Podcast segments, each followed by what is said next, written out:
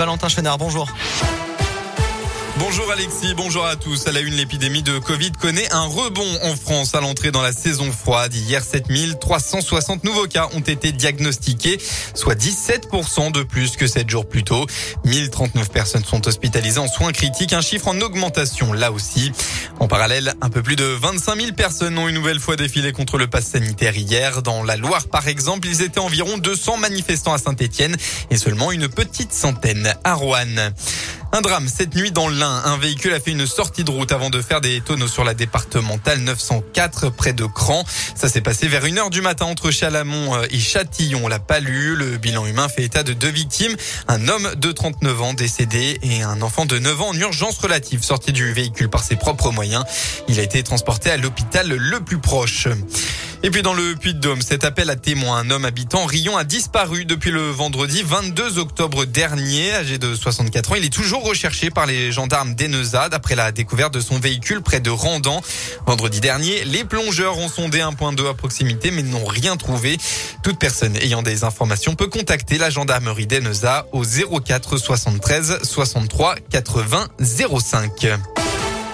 On passe au sport. En football, saint n'avance pas. En marge de la douzième journée, les Verts, lanterne rouge de Ligue 1, se déplaçaient chez l'avant-dernier, le FC Metz, hier. Dominateur dans le jeu, la SSE n'a pas réussi à s'offrir une victoire qui aurait pu être précieuse pour amorcer un renouveau. Résultat final, un but partout.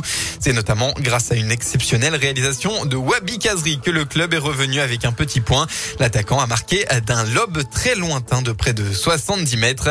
Mais selon Aymen Mouefek, qui est entré en jeu dès le début du match, en remplacement d'Ivan Neyou, eh bien ce résultat n'est pas suffisant. Franchement, c'est compliqué, hein. même si on va dire qu'on se procure des occasions, qu'on fait pas un mauvais match, bah, les résultats ils sont, pas ce qu'on attend.